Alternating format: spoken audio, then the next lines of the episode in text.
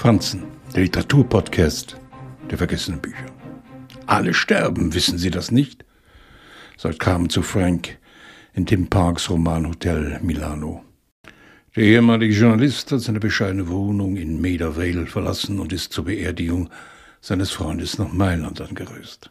Dan war nicht nur ein genialer Magazinmacher und Freund, er unterhielt auch eine Affäre zu Franks ehemaliger Frau Connie die der Held des Romans hofft, beim Begräbnis wiederzusehen, ohne sich ganz im Klaren darüber zu sein, wieso er das hofft. Alles kommt anders. Heute fragen wir uns oft, wie das war zu Zeiten von Corona. Wie unser Leben von heute auf morgen beschnitten wurde, global alles zum Stillstand kam und manche Menschen an die große Verschwörung zu glauben begannen. Frank ist nicht ängstlich. Eigentlich gehört er zu den Risikopatienten, weil er weit über die 70 ist.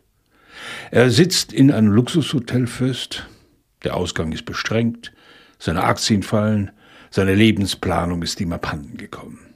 Wie viele im Ausland gestrandete, will er nach Hause. Dass Tim Parks ein großartiger Erzähler ist, hat er in vielen Romanen bewiesen. Nicht zuletzt in Stille, wo ein Fernsehjournalist die Abgeschiedenheit sucht ebenfalls nicht ganz so freiwillig. In der Übersetzung von Ulrike Becker dringen Geräusche in Frank Marriotts Leben. Ein Klopfen über seinem Zimmer. Noch scheint das Leben normal zu sein. Er reist zwar wegen dem Chaos am Bahnhof und am Flughafen später ab, aber die Aussicht, ein abgeschiedenes Leben in London wieder aufzunehmen, beruhigt ihn. Seine Dämonen sind allesamt hausgemacht. Eine viel jüngere zweite Frau die bereits verstorben ist, ein Sohn, der ihn bedrängt, eine Ex-Frau, die ihn ihren Nachrichten weiterhin verteufelt.